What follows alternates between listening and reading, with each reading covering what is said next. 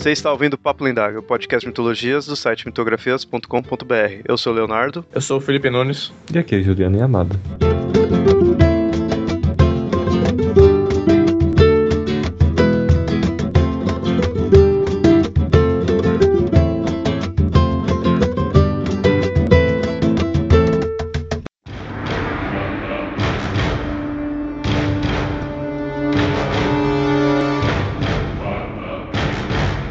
Com inúmeras e variadas espécies de animais no mundo todo, é normal nos depararmos com descrições de criaturas estranhas e bizarras. Monstros pré-históricos vivendo em lagos profundos, lulas gigantes no meio do oceano e requisitos do elo perdido. Seres que desafiam a lógica científica, mas que foram avistados e até filmados. Mas quem irá dizer de tais seres se existem ou não? Nesse episódio do Papo Lendário, vamos falar de tais criaturas e da criptozoologia, a ciência que estuda e investiga tudo isso.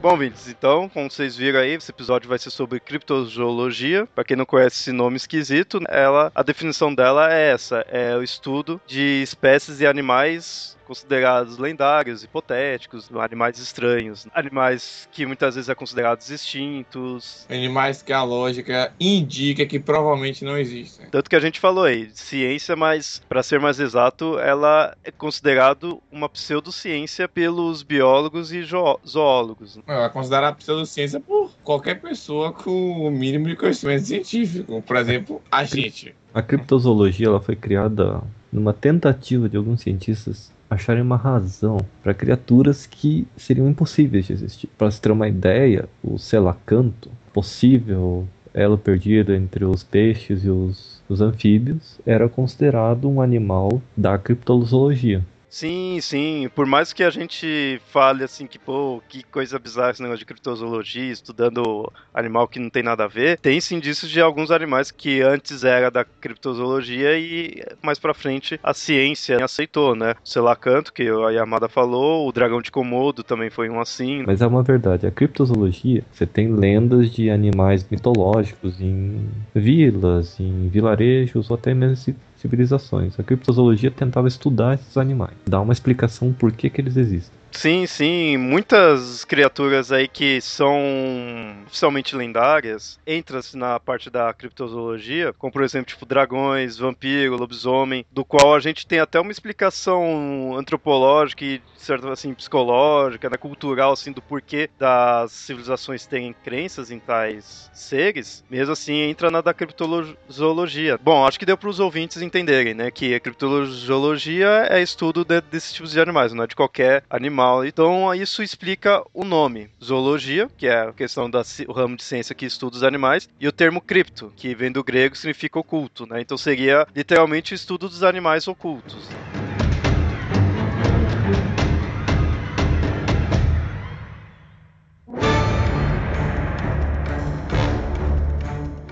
O mais interessante aí da criptozoologia é, na real, os próprios monstros em si. A definição dela é básica. O mais interessante aí são os monstros. E é disso daí que a gente vai começar a falar agora aí. Como eu tinha falado antes, eu tinha citado dragões, vampiros, lobisomens, monstros assim bem mitológicos também entram na criptozoologia, mas esses, essa questão assim a gente trata de episódios específicos como a gente já teve. O que a gente vai falar nesse episódio são monstros que são os mais populares por essa questão da, dessa pseudociência. São os monstros que muita gente fica até em dúvida se realmente existiu ou não. São esses monstros que é o que mais marca essa ciência. É aquela ideia de que tem um requisitos assim de gente de verdade na questão assim de que pessoas viram, tem fotografias, tem coisas e tudo mais. Agora, se é real mesmo, aí já é outra história. Então a gente vai se focar nesses monstros. Primeiro a gente começa aqui com não em si um, um monstro específico, mas também um, um tipo de monstro, que são os monstros que a gente poderia definir assim como homens macacos, digamos assim. Que aí no caso a gente tem o Yeti, tem o Sasquatch, Pé Grande, o Endigo. Todos esses daí eles possuem semelhanças entre si, que são aquela ideia de serem meio tipo homens macacos e estarem meio que afastados ali da civilização. Então você, você, não, você percebe que ele não é um humano, mas você percebe que também ele não é um, um primata ali, um macaco. Então que bicho é esse? Esse. Monstros humanoides. Isso, monstros humanoides. Muitas vezes tá ligado com a ideia do elo perdido, coisa assim. A existência de um monstro desse assim por si só, ela não é impossível. Ela se torna inviável porque um monstro, para uma criatura dessa, para não ter se tornado extinta, teriam que ter muitos é, espécimes para não ter dado extinção até hoje. Por isso, eu acho que ela é inviável. Mas uma criatura, se você parar pra pensar, esquecer o que fazem do pé grande, do Yeti e tal, não é impossível. Bom, que nem a gente vai entrar em mais detalhes aí. Então, o primeiro que a gente vai falar aí é o Yeti. O Yeti que é bem conhecido como o Abominável Homem das Neves esse daí, ele não só é dessa ciência, como ele também é considerado uma criatura mítica na região. Tem uma lenda sobre ele, tanto que essas lendas dizem que ele seria descendente de um rei macaco que se casou com uma ogra. Surgiu em que região essa lenda? A região do Himalaia. O Abominável Homem das Neves é o seria teoricamente sim o pé grande do Himalaia, ou mais especificamente aquela coisa, já que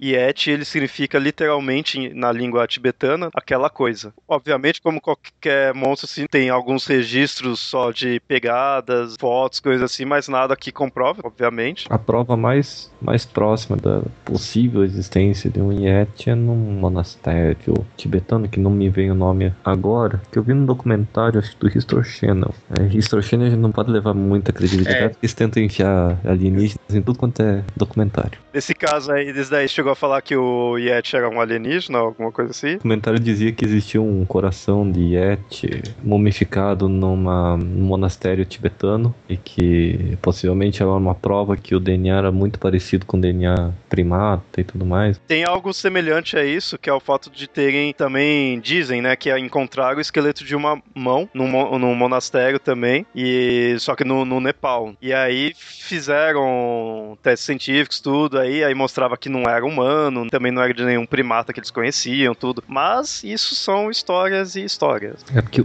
a intrigante dessa mão é que, diferente dos primatas, que os primatas não têm um polegar opositor tão bem feito como o nosso, essa mão ela tem um polegar opositor com as mesmas proporções da mão humana. Então, essa que é a grande briga. Não era para ser. Se fosse de um primata, não era para ter um polegar preensil, como uma forma de pinça. Eu não sei quanto ao caso da mão. Agora, essa questão que o Yamada citou do coração, é o que eu falo que é evidência de qualquer coisa. Eles pegam, é típico para coisas misteriosas assim. Eles pegam colocam numa, num lugar que é extremamente inacessível, misterioso, no caso, um monastério, pegam e colocam assim, ah, aí botam supostos fatos científicos para comprovar, não, porque era um coração, que o DNA era muito parecido, e aí se faz uma suposta evidência da, da existência. É, e aquele negócio, tá lá no monastério, tu duvida? Então vai lá ver se tem ou não tem. Né? Exatamente, é um lugar longe, inacessível, misterioso, para poder dificultar a teoria ser refutada. Uhum. Também tem outras evidências aí, que são as pegadas, que isso é clássico, que é aquele negócio que encontrou um pé humano, só que gigante, né? Que não teria como ser de uma pessoa mesmo. Isso encontraram várias vezes em montanhas, principalmente nas regiões assim que é neve, contra isso daí. Assim, o mais famoso, digamos assim, evidência do Yeti foi um registro visual, né? Uma foto que fizeram que o, de um explorador chamado Anthony Woodwright, em 1986. Então, coisa até que recente. Do qual ele tava nas montanhas ali, do Himalaia, tudo, e aí ele viu um Yeti nas montanhas ali e o Yeti, tipo, tinha ficado imóvel por uns 45 minutos ali. Aí depois foram lá e analisaram a foto, tudo, aí viram que, na verdade, era uma pedra coberta de neve. Simples e puramente isso. Aí ele mesmo admitiu que ele estava errado, mas, né, feio total, né? Tanto nos Alpes como no Himalaia, regiões montanhosas, existem relatos de misteriosos salvamentos de pessoas que ficam perdidas de repente são salvas por uma criatura peluda que leva eles para caverna, leva para eles algum lugar mais baixo e que facilita o salvamento. É o Yeti bom samaritano, ele é bonzinho, Não, ele é do bem. Os monges falavam que possuem relatos de que tinham relações boas até com os Yetis. Hum. eles até... relações, Eles tinham até linguagem, eles conseguiam falar, um grunhindo que nem o Hulk. é, o Hulk é o bom. É mesmo, você quer imaginar o que é o Yeti, que é um desses assim, imagina o Chewbacca. Mas que é uma verdade, é, existem muitos relatos, não são poucos. De repente, desmaia de fadiga, cansaço e frio, de repente acorda no lugar mais confortável e de fácil acesso para o resgate. Geralmente quilômetros de onde ele tinha desmaiado. Ah, mas até, negócio de relato até aí é uma história que se populariza, então as pessoas querem acreditar, logo é aquela questão. Você vê o que você quer ver, Uhum. o seu cérebro quer associar uma coisa conhecida, por isso que considera para a nuvem. Você vê Vai que só foi um, forma, foi um considera- monge com problema de gigantismo, que ele usa peles, aí o cara Sem contar achou que falta de oxigenação cria alucinações. É, uma das explicações científicas assim, mais facilmente ditas é essa da falta de oxigenação. Possivelmente ele confunde um nativo que vive lá e não gosta de aparecer, mas que ajuda as pessoas que se perdem, né? Alguém tá ali, normal de estar vestido com pele e tudo mais, então vai ser peludo, assim, tudo. Você não conseguir perceber a- a- muito bem a, a altura da pessoa, você tá meio com alucinação, você pode imaginar a pessoa maior, tudo tem todas essas coisas. Você tem que ver se não tá em sã consciência, então você não vai ver as coisas com exatidão. Também tem aquela questão de que isso é quando a pessoa, de vez em quando ela acorda, isso, isso já aconteceu com todo mundo, provavelmente. Você sonhou alguma coisa e você acorda com a certeza absoluta que aquilo aconteceu. Porque é tão real, é muito realista que nem quando você acorda de repente de um sonho. Mas aquele negócio, a gente tá falando aí, ah, então isso daí não deve existir, deve ser alucinação e tudo mais. Porém, o governo do Nepal declarou oficialmente em, em 1961 que o Yeti existe. A gente não está dizendo que é impossível que uma criatura assim exista. O que nós estamos dizendo apenas é que é extremamente improvável. É, não pro Nepal. Pro Nepal é oficialmente existe. Ele já declarou lá, daqui a pouco pode até, sei lá, tá se candidatando lá, o Yeti. Lá é oficial. Ele existe, é um Pode cidadão. ser que exista um ramo evolutivo interligado com os humanos que possa ter sobrevivido nas montanhas. Existe essa possibilidade de que a gente, o Homo sapiens, não tenha sido o único primata inteligente que existiu. Interessante que fala, ah, então ele é sozinho, ele é forever alone lá, não tem outros. Tem outros dele, só que em outros cantos do mundo. Porque ele teria, tipo, seus primos, assim, porque tem o Pé Grande dos Estados Unidos, é o Endigo no Canadá. É cada um num canto do mundo, sabe? Os caras são. Eles se isolam. Agora a gente vai continuar na família dele aí, que nem a gente falou. Tem seus primos, seus parentes aí no ao redor do mundo. A gente tem o Pé Grande ou, ou também muitas vezes confundido com o Sasquatch. O que é interessante que esses monstros eles acabam meio que tipo se unindo e se separando, porque a questão de como você realmente vai separar esses monstros, porque eles são essa constante de macaco meio homem, assim, tudo de ser o elo perdido. Então o que realmente separa uma lenda da outra é puramente o local onde eles estão, porque de resto continua essa mesma lógica. Então, que nem a gente vai pegar agora o Pé Grande e Sasquatch, que eles são da América, muitas vezes vistos nos Estados Unidos, muitas vezes mais pro Canadá. O Kratos tá Wolverine. Ok, é bem menorzinho. Mas, apesar de tudo, ele já enfrentou o Sasquatch e já enfrentou o que a gente vai falar mais pra frente aí, que é o Endigo. O Sasquatch, ou Pé Grande, ele já é um pouco mais divulgado na mídia. Os americanos os próprios canadenses, mais os canadenses, porque é um monstro dele. E também faz parte da, do folclore ali do local. No, tem relatos indígenas descrevendo um macaco grande, que nessa, naquela mesma proporção, tudo com o pelo avermelhado, que é o que marca o Sasquatch. Para os americanos, eles têm essa aura de querer mostrar coisas nacionais. E a parte do da criptozoologia para eles é mais radical. Eles querem ter atrações para, ah, vamos para tal cidade ver possível pé grande. Tem no estado do de Washington, que é o estado mais mais recoberto por florestas ainda nos Estados Unidos. Que ali Washington pega a mesma região, mesma abrangência das sequoias, que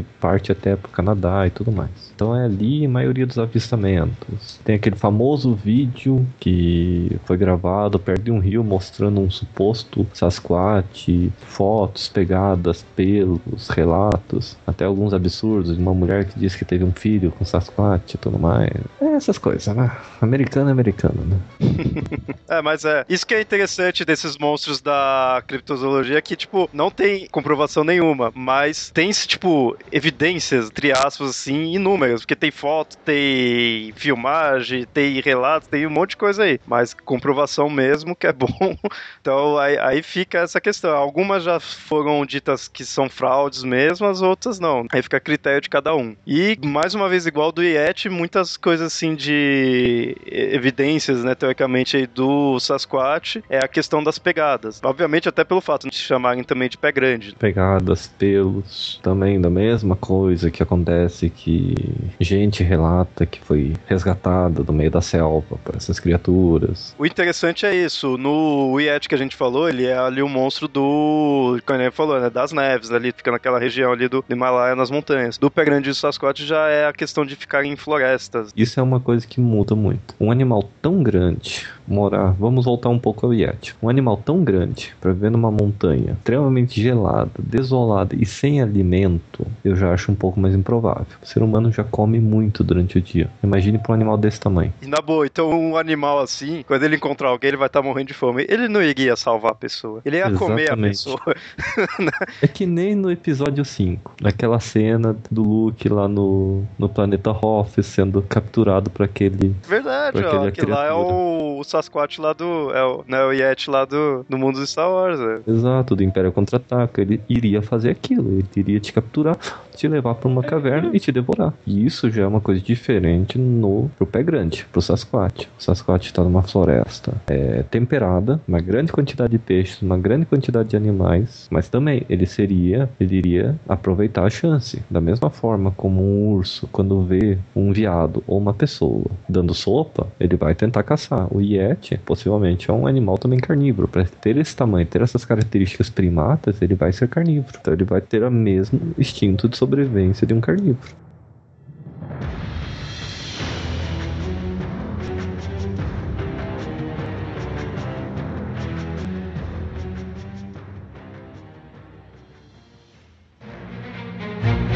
Próximo que a gente tem, ainda na América, é o monstro Wendigo. Esse, pessoalmente, é um dos que eu acho mais legal. Todos esses a gente mostrou que tinham um folclore, tinha uma lenda relacionada, mas o do Wendigo é o mais, digamos assim, o mais mitológico de todos. Então você pode ver que ele não é tão popular assim, pelo menos pelo que eu vejo, assim, questão pé grande, Abominável Homem das Neves, tudo é uma coisa bem mais pop. O Wendigo já nem tanto. Ele, no caso, ele tem até uma história mais específica, uma forma, assim, de existir mais mítico. Ele continua seguindo o mesmo estilo de ser uma criatura sobrenatural, criatura inumana, de ser um meio macaco, essa coisa assim, continuando nesse mesmo estilo. Só que a diferença é que os outros eles se mostravam realmente como algo daquela espécie, ser uma, uma espécie de um alho perdido, coisa assim. O Endigo, ele começa a existir quando um ser humano, qualquer, um ser humano normal, ele durante algum inverno, alguma coisa assim, que ele passou, ele para sobreviver, o que, que ele teve que fazer? Comer outros seres humanos humanos. E após fazer várias vezes isso, ele acaba se tornando esse monstro. Existem, as lendas variam.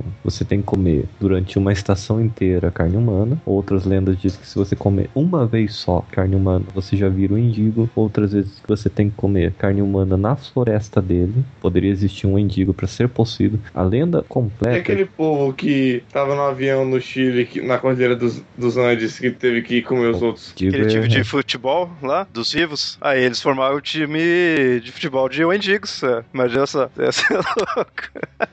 É, já eles voltam da viagem e tudo. Ah, e aí, vocês tá, tá de boa, tudo, só que tudo como Wendigo. Mas a lenda certa é de que existem espíritos de forma humanoides vivendo nas florestas da América do Norte. E quando você come a carne humana, você abre o corpo para que esses espíritos entrem no teu corpo. E você toma a forma do espírito e ele tem a chance de se materializar no plano material. É uma coisa bem de maldição mesmo. São indígenas. Isso eu tô citando a lenda indígena, eu não lembro de que tribo. Desses que acreditam no Wendigo, não sei se isso proliferou para outras tribos, mas originalmente é dos Odibuas. Que é uma tribo do norte dos Estados Unidos e sul do Canadá, que vive naquelas florestas mais fechadas mesmo, mas é, é muito mais parecido com uma tribo indígena mais do, aqui do, da América do Sul. Eles vivem mais, bem isolados e as lendas deles são de monstros. O Endi, acho que o Wendigo é mais terrível deles. O interessante do Wendigo que aí a partir desse momento a pessoa vira o Endigo e aí como, vira tipo um caçador mesmo, né? Um ser assim da, da floresta mesmo. E ele acaba tendo alguns poderes, que ele fica com a capacidade de imitar a voz humana, ele começa a ficar, ele fica mais forte, tudo. E ele, inclusive, tem algumas lendas que diz que ele fica até mais inteligente. Então, às vezes ele não é uma besta irracional, ele, ele tem até uma inteligência.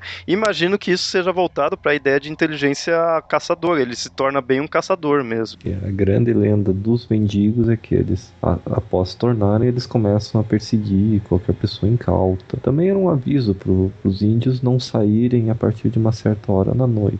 A lenda é muito confusa, mas alguns diziam que não podia sair quando a, a lua tivesse a pino ou quando a lua tivesse cheia e tudo mais. A lua, quando tá cheia, é aviso porque é quando mais some pessoas. É porque, ou se não é o Endigo, é lobisomem, todos esses monstros, você vê que sempre segue isso daí. O Endigo, ele tem muitas características do lobisomem, a forma de surgimento dele é totalmente diferente, mas após isso, ele se torna um Endigo, só que ele tem uma grande diferença. O lobisomem, ele se destransforma. Você volta a ser humano quando você não tem mais o, o efeito que te transformou, que era o lua cheia. O Endigo não, você virou em um Endigo, você não volta mais a ser humano. Você vai se tornar um Endigo a vida inteira até ser morto. Inclusive, para matar um Endigo, não adianta você só ficar ferindo ele porque ele tem uma super regeneração. O que você precisa é matar ele e aí pegar e queimar o corpo dele. Ele tem um fator de cura bem alto. O mais famoso Endigo foi que enfrentou o Wolverine. Né? Wolverine, é. Tanto que é interessante, na Marvel tem o Endigo e tem o Sasquatch. Vamos já puxar pros lados das mídias. Na Marvel a gente tem o Endigo e o Sasquatch. O Sasquatch, no caso, se não me engano, é o que, para quem conhece mais a fundo o Marvel aí, se não me engano, é o que participa da Tropa Alpha. E o Endigo, se não me engano, ele já é realmente um monstro mesmo. Eu não lembro certinho, tem essa questão, acho que também da, de maldição e tudo mais. Porque o, o Endigo que o Wolverine e o Hulk enfrentam. É o Endigo o monstro mesmo. Que o Sasquatch ele não é o monstro. Apesar. Ele é da Tropa Alpha lá tudo, né? Apesar que o Sasquatch, se não me engano, ele tem uma questão também de maldição do porquê ele viga aquele monstro. Não tem um negócio meio assim. Ele, se não me engano, ele era uma pessoa normal. O Pigmeu também era assim. É que a Tropa Alpha, em geral, ela tem bastante coisa de misticismo. Mas tem outras referências na mídia, assim, de Pé Grande, Sasquatch, essas coisas assim. A gente tinha uma série do Pé Grande, vocês lembram? Eu não lembro direito como era o nome. É, acho que era Herman, não era? No... Harry, um hóspede Her... Isso, isso. tinha que ser do bagulho. É, que isso é título Globo, é. né? Não me recordo disso. Cara, eu, eu, assim, eu não lembro nada, eu lembro só que existe. É, que existiu, né, essa série. Mas, tipo, meu, é uma coisa totalmente sem noção, meu. Mas ok.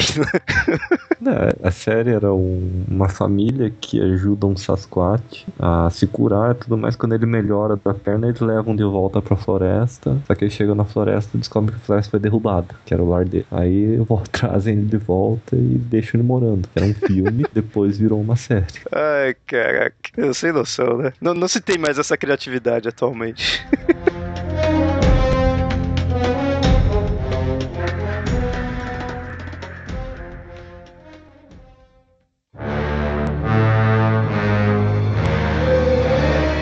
próximo monstro, na verdade, o próximo estilo de monstro aí que a gente tem é mais relacionado à questão de dinossauros e coisa do tipo. A gente vai começar a falar por um dos monstros mais famosos que tem de toda a criptozoologia, né? É meio que o monstro propaganda, né, da, dessa ciência e tudo, que é o monstro do Lago Ness, mais conhecido muitas vezes como Ness, apelidado carinhosamente. O monstro do Lago Ness, ele é considerado meio que um dinossauro ou um, um descendente de dinossauro, né? Um monstro naquele formato formato, só que, tipo, no, como é no Lago Ness, um monstro aquático. O monstro do Lago Ness, ele, eu não lembro exatamente o ano, foi uma foto controversa. Era um escocês, por isso que eu tiro um pouco de credibilidade com escocês, né?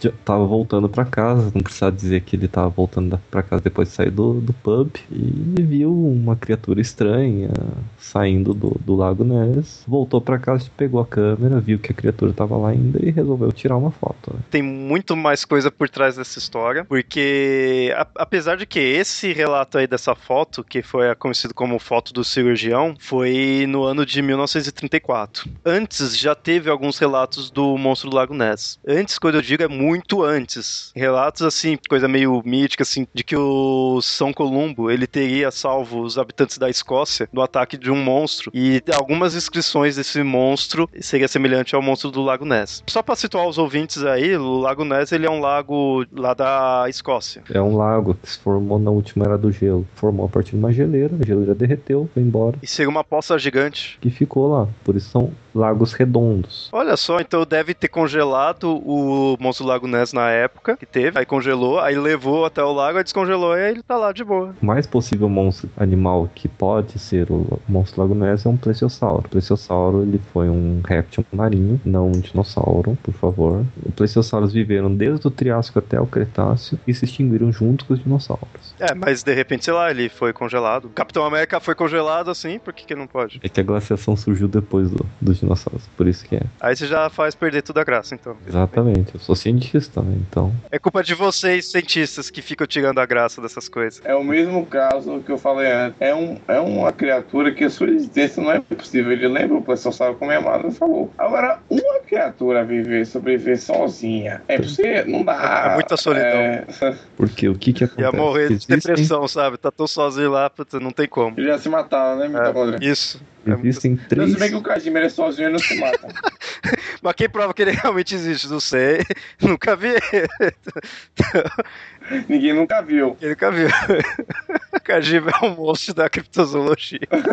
Detalhe, a forma do possível Ness, porque o Ness já é um relato muito mais antigo, né? Existem possíveis relatos de monstros marinhos vivendo em lagos desde o 1500, 1400, na Europa inteira. O primeiro que possivelmente era, era um monstro marinho clássico, que era uma serpente marinha gigantesca, possivelmente uma cobra gigante. O segundo possível animal poderia ser uma tartaruga gigante, também de pescoço longo. Outro, um réptil também, similar a um plesiosauro, mas com pescoço mais curto. E o plesiosauro. Ninguém sabe exatamente que tipo de animal é Ness. O animal que mais se encaixa no formato dos descritos é o plesiosauro, mas não, não existe uma certeza. O lago Ness já foi sondado por radar, já foi, já foram mergulhadores. Homer Simpson já drenou Já ele treinou, inteiro. é verdade. Não, pra você ter uma ideia, eles chegaram a criar o- no Reino Unido um bureau de investigação pro o Lago Ness. Foi criado para poder estudar o Lago Ness para ver se existia essa tal criatura. Quem que foi lá investigar o Hellboy?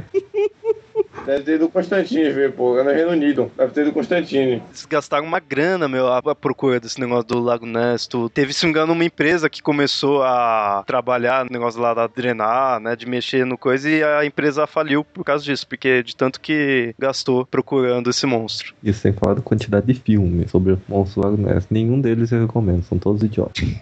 à exceção de um, que eu acho que é a melhor explicação sobre o Monstro do Lago Ness. Cara, é um filme antigo, e o Felipe me tirar sarro, de 1987, chamado Amazonas da Lua. É, é um filme de comédia muito bom. É um nível de comédia assim que chega beirando a Monty Python.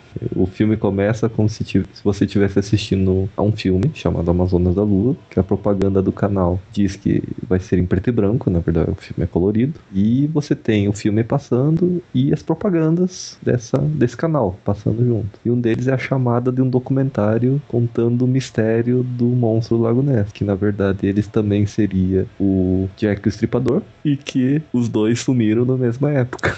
Ok. Só pra vocês verem aqui a imagem, né? Do Jack o Estripador e o, e o monstro Lago Ness. Ok. Meu, essa imagem vai estar no, no post, meu. Explicou tudo, tá? Voltando a falar sério um pouquinho aqui, rapidinho. Agora, o que acaba. O que os defensores de- dessa ideia falam é que o lago ele é muito. Ele é muito profundo, ele é estreito, ele é muito alongado. Ele é muito com- complexo de você percorrer todo o lago sozinho, entendeu? Só que existe um outro grande problema. A quantidade de fauna aquática existente no Lago Ness não é suficiente para também suportar um animal desse tamanho. É sempre as duas coisas. Falta um alimento e falta parceira pra ele. Mas é interessante vocês falar, ah, não tem como existir, não tem, sabe, tem pouco alimento e tudo mais. Pô, e aquela foto? A famosa foto do cirurgião. Foi a foto de 34 que o Yamato tinha citado. Isso daí É a, é a foto mais conhecida, tudo, aquela imagem clássica, né, do lago e tá o pescoço do, do Ness.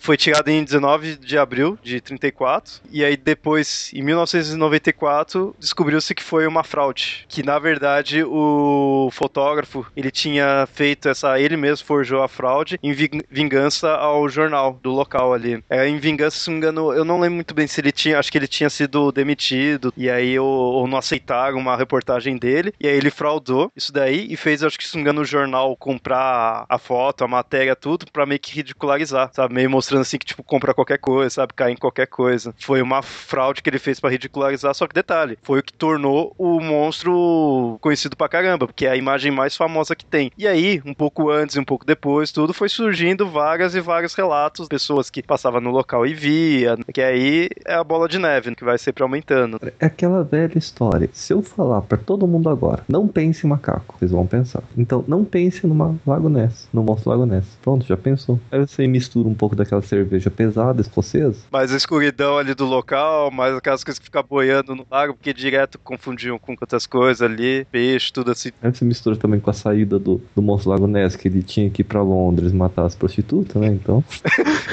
Cara, eu adorei isso, eu adorei. Se um dia achar, eu passo o filme. Vale muito a pena. Eu preciso vou correr atrás disso. Faz todo sentido, faz todo sentido. Também que existem relatos de outros monstros aquáticos com características muito similares ao Ness em outros lagos também na Europa, na sim, China. Sim, sim. A gente pode até falar deles assim. A gente tem, a gente tem um Bessie, que é o Lago, Lago Eri, né? Não sei onde que ele fica. É... Aí você vê os nomes, né? É tudo parente mesmo. Que é o Bessie, é o Issy, que o Issy é do Japão. Tem o monstro do Lago Iliama, Iliana, que é do Alasca. Tem um aqui, que é o Shan. É um semelhante também ao monstro do Lago Ness tudo, só que ele é de uma lenda mexicana. Lenda na época do, dos maias. No caso deles, às vezes mostra que é um monstro, assim, mais encorpado, outras vezes mostra que é uma serpente gigante. Por você considerar que é dos maias, normal de você imaginar que é uma serpente, já que eles têm bastante crença nessas questões, né, de serpentes gigantes e tudo mais. Mas acaba, né, unificando. E aí tinha também coisa de ter sacrifícios para esse monstro. Aí, só que no caso tem um também questões de morar nos lagos do local e também tinha questões deles morar no vulcão. Ou seja, você vê que a ideia continua meio que a mesma, de um monstro estilo uma serpente serpente morando ali tudo. Só que aí eles adaptam pro local, já que é, os maias acreditavam mais em coisa de sacrifício, tinha bastante coisa de vulcão, então eles jogam pra essa estética. Mas são modificações da, da mesma lenda. Os japoneses ouvem isso e fazem um monstro sair de um vulcão, né? No Jasper. É, o japonês tinha problemas com os monstros gigantes, né? No Canadá a gente também tinha um outro, que era no lago Okanagan, aí tinha o Ogopogo. Nesse caso eles também faziam sacrifício. Que se existe a lenda, e se eles fazem sacrifício, é porque talvez exista algum fundo de verdade. Né? Mas também é controverso. A gente tá falando dos dois lados. Eu, eu acredito no monstro do Lago Ness que foi lá pra Londres matar as prostitutas. Nisso eu acredito. Eu acredito, sabe? Não, ninguém vai me provar o contrário. Vocês vão ver a foto e aí vocês vão ver que esse bagulho não tinha como não existir. Na América do Sul a gente também tinha, a gente ou tem, não sei, né? Não sei como que tá aí. A gente tem o Naruelito. Que nome escroto, hein? Ele era da Argentina, mas é, é interessante, que nem eu falei, né? Se ele é o mais, mais famosão aí desses monstros, mas é extremamente comum ter essa questão de monstros em lagos. Então, eu acredito que talvez em lagos tenha mais, porque é onde fica ficaria a vila, próximo ali do lago. Então tem as pessoas para dar fomento a essas histórias. E voltando para a parte mitológica, você tem assim, o povo que vive em volta de, uma, de um lago, geralmente depende desse lago. Que um lago, mesmo não tendo alimentação com o rio, ele também tem um ciclo de cheio, um ciclo mais pequeno mas ele tem, beleza. Então eles vão considerar o lago um deus. Isso é normal, qualquer cultura faz. Só que eles não vão considerar a imagem do lago, eles geralmente constroem uma imagem. E esses monstros marinhos acabam se tornando isso, tornando os deuses, deuses locais desses pequenos agrupamentos de humanos. E aquele negócio, né? É no na água, no mar. O mar é um, querendo ou não, é um local com os bichos mais estranhos que tem e é um local mais difícil de, talvez um das regiões mais difíceis de realmente se pesquisar ali a fundo. E aí você coloca a ideia de uma serpente, é algo realmente assustador. É comum de imaginarem terem um monstro assim. E aí do da serpente você passa para a questão do dinossauro, tudo, você põe o dinossauro, você acaba pondo um que mais científico, um que mais real assim de, ó, foram seres que já existiram, que então alguma coisa que sobrou um dele ali tudo, por algum motivo continua até lá. Assim, no século retrasado, houve uma grande caça paleontológica no mundo inteiro. Então eram animais incríveis, gigantescos sendo descobertos. Mas ainda o conceito de extinção, muita gente não acreditava. Eles queriam porque queriam comprovar que aqueles animais ainda existiam. Então, eles iam atrás. Então você tinha, ah, possivelmente num lago misterioso, num local muito inóspito, eles ainda estão vivos. Mais pra frente a gente vai falar do Mokelmembe, e ele também é um, entra no mesmo caso do Lago Ness. Exato, eu acho que já pode até falar. Esse Mokelmembe, ele é, já é da, ele é da África. Ele seria referente a um dinossauro, né? Ele seria o estilo... Só que no caso ele seria de lago também, que nem o... Não, o Mokelmembe... Né? Ele já seria do, da Terra. Aí que vem a primeira incoerência. O Mokelmembe, a descrição dele do corpo e tudo mais é de um saurópode, possivelmente um apatossauro, pelo tamanho e tudo mais. A forma como os nativos descreviam ele, um animal cheio de, de espinhos nas costas e tudo mais, bate até com características do, dos saurópodes que foram só descobertos atualmente. Mas pro, pro ouvinte aí que não entende essas coisas assim, como que ele iria visualizar assim, pra, pra ele saber se um dia ele encontrar um, como que ele sabe que aquilo lá é um Mokele mesmo? O Mokele Membe é um lagarto com um pescoço comprido, geralmente com uma pele meio brilhante, variando do vermelho pro marrom pro verde, um animal com uma cabeça pequena, um pescoço longo e uma cauda mais longa ainda. Tipo aqueles dinossauro clássico herbívoro lá? Uhum. Ah, olha dinossauro só. clássico. Se você ouvinte um dia for pra África e encontrar um dinossauro vermelho ali comendo folhas ali na, nas árvores, ele é um mokele. Aí você avisa que aí a ciência vai ter provas, né, de que realmente existe. O problema é o local onde ele foi descrito. Ele foi descrito numa floresta muito fechada em uma região muito acidentada. Mas da onde será que veio essa lenda? Porque, ó, do, do Yeti, do Lago Ness, ou semelhantes assim, a gente meio que mostrou talvez por que que venha a, a lenda desses, desses monstros, assim, tudo. Agora, do, desse Mokele, de onde que será que veio isso? Será que os caras viram um elefante e não sabiam o que que era? Ou possivelmente um animal também parecido, mas que já estava em extinção.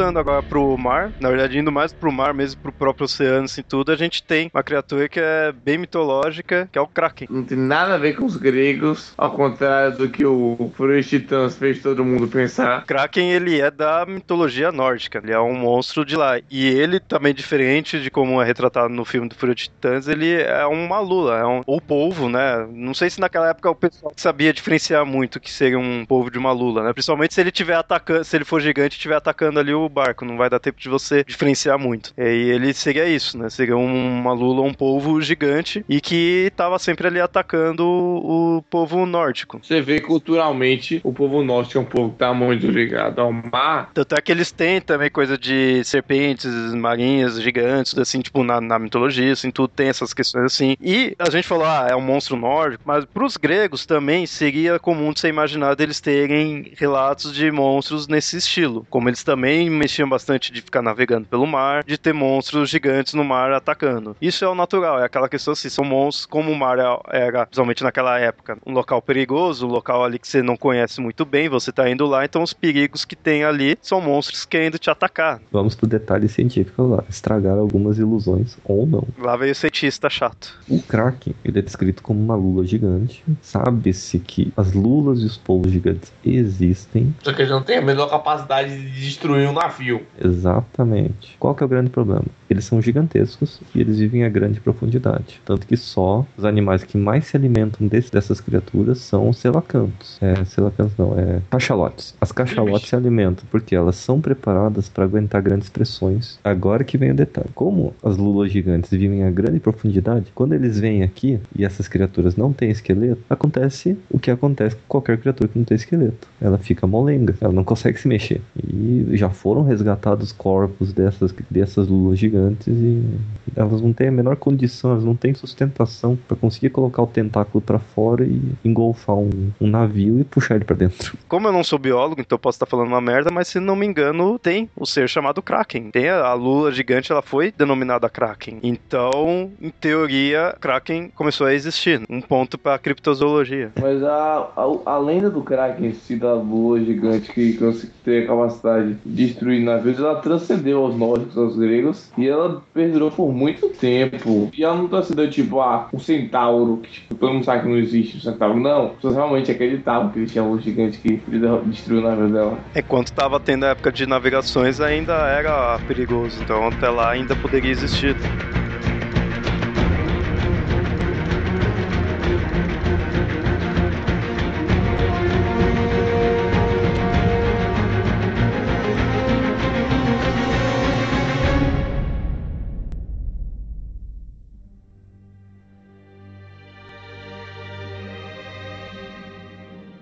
Até agora a gente viu algumas criaturas bem bizarras aí, meio até bem monstruosas, como o Lago Ness, o monstro Lago Ness, o Kraken. Agora a gente vai para algo mais humanoide, mas talvez eu pessoalmente acho até estranho a ideia dele por ser até humanoide, que é o Mothman, conhecido como Homem-Mariposa. Ele é extremamente humanoide e dizem que ele anuncia tragédias. Eu vejo que é uma lenda bem lá dos Estados Unidos, eu não vejo sair tanto de lá. Não é que nem que a gente tinha falado antes que tem vários locais. Tem aquele filme que é do cara que é do Homem-Mosca. Não, aí é diferente. Esse é o monstro mosca da cabeça branca. É. é, isso é outra coisa. Isso é ficção científica. Mas tem um filme, já que falaram aí, tem um filme aí que é a última profecia que é referente a essa lenda desse monstro. Mothman ou Homem Mariposa, um animal lendário meio que até recente. O relato mais antigo é de novembro de 1966. Point Pleasant, West Virginia, que dizem que houve grandes relatos de muitos homens mariposas antes de uma grande tragédia que ocorreu na região. Tem uma aparição de um bicho estranho de 1877, que aí era um, por isso que é, são vários relatos de pessoas que foram vendo seres estranhos assim tudo, e aí se você for juntando você percebe que tem uma certa semelhança. Nesse de 1977, era um, nos Estados Unidos, né, sempre foi ali nos Estados Unidos, é um ser humano que tinha asas de morcego, visto em Nova York. Teve um outro que foi visto em Gotham City. E aí, em 1960, para mais para frente, foi tendo outros relatos ali em regiões próximas, aí já no Rio de Ohio, de criaturas assim, em acostamentos das estradas, que teriam pessoas ali vendo um homem com asas. Teve alguns relatos que o pessoal confundia com anjos, outros achavam que era uma borboleta gigante. Então sempre seguia esse conceito de um homem com asas. E aí teve esse de 66 em Virgínia. O que que acontece com essa criatura que deixa extremamente intrigante é a forma como ela é observada. E isso, existem relatos mostrando a sequência de muitas pessoas descrevendo terem visto, de repente, alguns dias depois, acontece uma tragédia pessoal com elas. Esse que é a grande coisa que marca. A grande questão da lenda do Homem-Mariposa é essa questão aí dessa premonição que, que ele antecede a eventos ruins com as pessoas que vêm, né? Porque fora isso, ele é só um cara com asa de borboleta, né? Porque, se não me engano, em 1966, o relato lá de Point Pleasant foi de um, uma grande tragédia que aconteceu um tempo depois numa uma fábrica de dinamite, né? Um grande incêndio que aconteceu e esse avistamento, que é mais um dos mais famosos, foi por causa disso. Um tempo depois, acho que em Ohio, não lembro, porque essa grande quantidade de avistamentos estavam convergindo para uma ponte. Todo mundo no jornal falando que os avistamentos eram tudo perto da ponte. A ponte acabou desmoronando alguns dias depois. Você vê ele é porque alguma merda vai dar. Muitos avistamentos dele foi feito próximo ao rio Ohio. Como sempre, você tem aqueles loucos que começam a associar os homens mariposa ao OVNIs. Tem-se a teoria de que, já que vocês falaram, não, é impossível existir, coisa assim tudo, mas tem-se a teoria de que foram experimentos químicos que fizeram, né, ou experimentos militares, tudo que fizeram em alguém para ele se tornar isso. Então, não sei, de repente, né? Minha impressão que eu tenho isso daí. Essa é uma coisa de lenda local, só que ficou famosa, e agora qualquer tragédia que tenha aí coloca-se isso. Tem esse filme que a gente falou aí, da Última Profecia, e também tem um episódio do Arquivo X, que fala sobre isso do Homem Mariposa. Teoricamente ele é o mais humanoide, teoricamente seria o mais simples, assim. Só que eu falo, isso para mim acaba deixando mais estranho ele. Porque os outros você já vê como um monstro e beleza, né, sabe? Ele eu não consigo nem ver como um monstro, ele é uma criatura esquisita, sabe? Os outros é um requisito do dinossauro, uma coisa assim. Dele é uma coisa totalmente nada a ver, sabe? Não, totalmente sem sentido. E aí o bizarro assim, é totalmente sem sentido. E aí tem uma ciência que estuda ele indo atrás, querendo provar que ele existe. Mas, ok.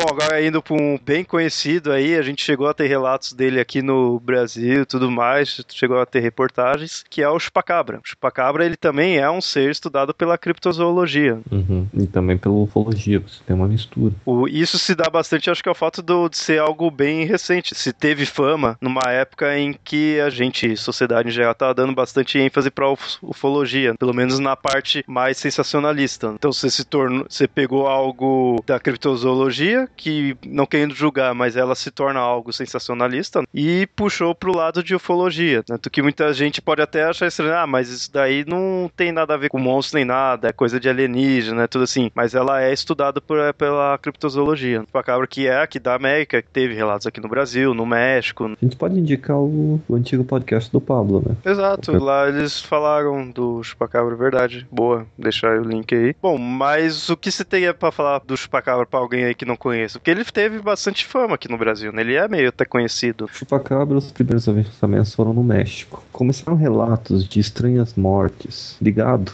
de cabras, bois, galinhas. E essas mortes eram muito anormais. O, o, animal amanhecia sem sangue, sem sinal de luta, isso que era mais bizarro, sem dilacerações, só com dois furos pequenos no pescoço. É grande mistério do, dessa criatura. E após isso, os relatos só aumentavam. Começou a ganhar visão exterior, essa notícia começou a ser feita para fora quando os relatos aumentaram para os Estados Unidos. O problema é que facilidade que essa criatura matava. Eles acordavam, viam lá as marcas estranhas na criatura e nada de sangue. E os fazendeiros falavam que era como se o animal que estava para ser morto, morto consentisse com a morte. Eles ficavam quietos, não havia agitação, não havia nada. Quem trabalha em fazenda sabe, quando existe um predador por perto, os animais, mesmo no cercado, mesmo protegidos, ficam muito agitados. Então eles sabem quando tem uma onça, quando tem um jaguar, quando tem lobos por perto, os animais ficam agitados, ficam desesperados com o chupacabra era diferente. Eles não, não davam bola.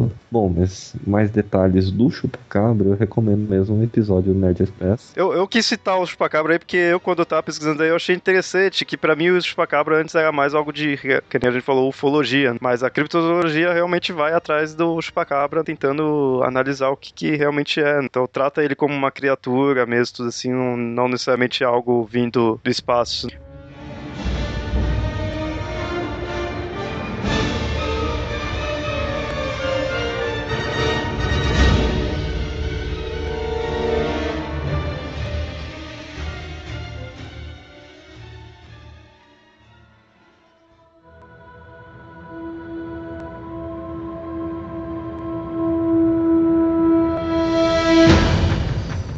Juliana Yamada, você é um homem da ciência, um geólogo, você que fica aí caçando pedras aí, você é um cientista, o que você diria sobre a criptozoologia e esses animais a criptozoologia você tem, da mesma forma como existe ufólogo e ufólogo louco, você tem criptozoólogo e criptozoólogo louco. Tem aqueles que vão atrás de criaturas estranhas que podem ser um possíveis animais não descobertos, como aconteceu há muito tempo atrás com os gorilas das montanhas. Cientistas foram lá descobriram que os gorilas existiam, mas que os relatos eram exagerados. Quer dizer, existe esse tipo de criptozoólogo que quer saber a verdade por trás da lenda. E existe também aquele sensacionalista que só quer fazer notícia, que nem há muito tempo atrás, a famosa sereia tratava de um, de um corpo de macaco preso num, num rabo de peixe. E são notícias que a gente acaba caindo. A gente olha na internet, vê, vê como se fosse verdade e você, todo mundo sabe. Uma mentira bem contada e de forma séria, séria se torna uma verdade. Bom, é que eu fico meio assim com essa questão da criptozoologia, na questão que,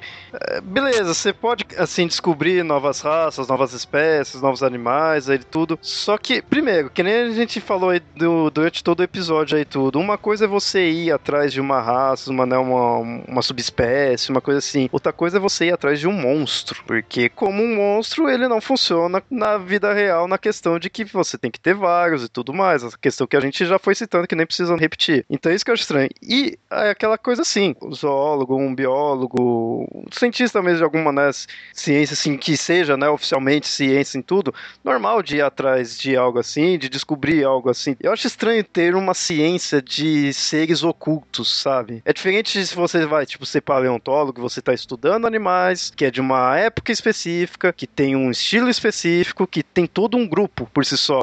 Mas quer ver, ó, pega e analisa você ouvinte, pega e analisa os monstros do quais a gente, que eu chamo mesmo de monstro, que a gente pegou e citou nesse episódio, você vai ver que não tem nenhum a ver com o outro. Assim, a gente tem o grupo do pessoal que é estilo Yeti, tem outro que é tipo Lago Ness, tem outro que é o Mothman, né, o Homem Mariposa, tudo. Um não tem nada a ver com um, um com o outro, mas é tudo uma ciência que se que estuda todos esses daí juntos pelo simples fato desses monstros serem ocultos, não serem aceitos de que realmente existem, assim, não, não ter comprovações. Então eu acho meio estranhos. A, a, ciência que tem o costume de dividir as coisas em grupos, tudo assim, eu, eu seria mais fácil, acho que, sei lá, alguém que esteja estudando coisas de primatas, coisas assim, pegar e descobrir que existiu ou, ou existe algo referente ao Yeti, coisa assim, por quê? Porque tá na área dele, ele conhece aquele tipo de vida, sabe? Isso que eu quis dizer. Não uma ciência focada a qualquer tipo só por ele ser, qualquer tipo de animal, só por ele ser oculto, só por ele ser estranho. Isso que não, não me cai a ficha. Você quer saber como você sabe como identificar um cientista que está levando a sério a sua pesquisa, converse com ele e você vai ver que ele tem mais dúvidas do que certezas. Isso funciona com qualquer cientista. Se ele tiver mais incertezas do que certezas, pode ter certeza que ele está levando mais a sério o trabalho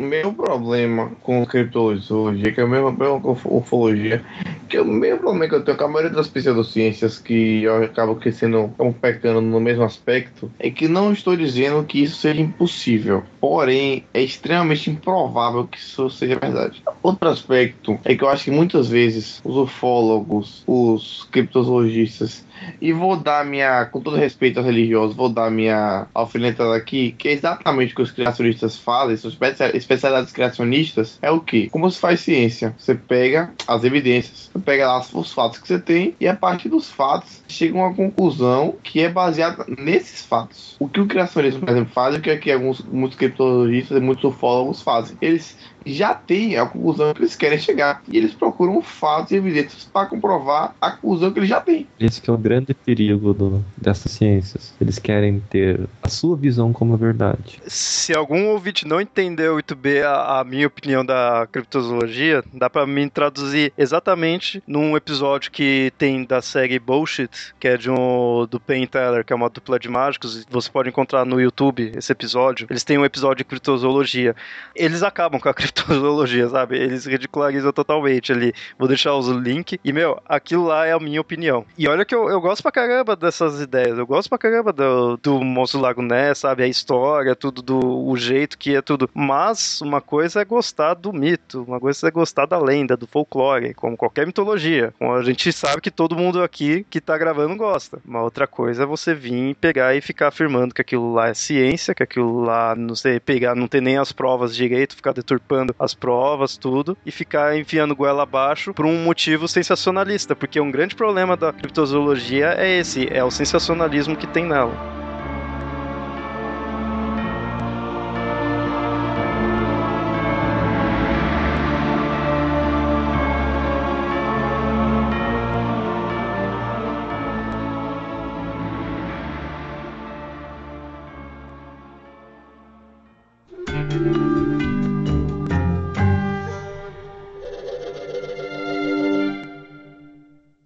Então, ouvintes, esse foi o episódio aí que a gente falou de criptozoologia, demonstrando também os monstros que tem nessa pseudociência e mostrando realmente a nossa opinião sobre ela, porque realmente eu acho que nenhum de nós três aqui é convencido, né, por, por essa dita ciência. Se algum ouvinte acredita, queira defender, fique à vontade aí nos comentários. Qualquer coisa, comente aí no site ou envie e-mails para mitografias.gmail.com. E até mais. Um abraço. There were some scientists trying to figure out the Sasquatch riddle.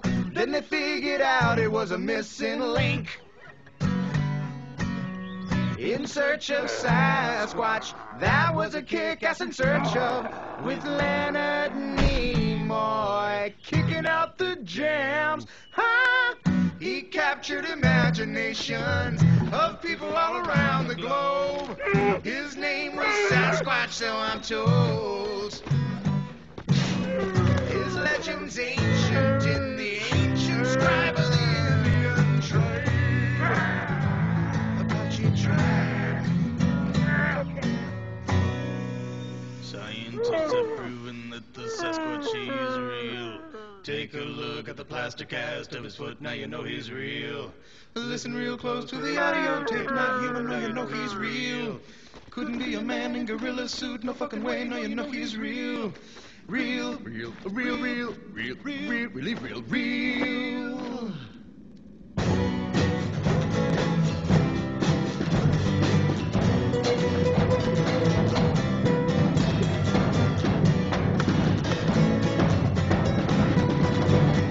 Don't take this personally, because it's not about your playing. No, dude, your drumming is kick-ass. Mm-hmm. It's just that the D, it's always just been me and KG. And we're just not comfortable being a power trio. Uh. I hope there's no hard feelings.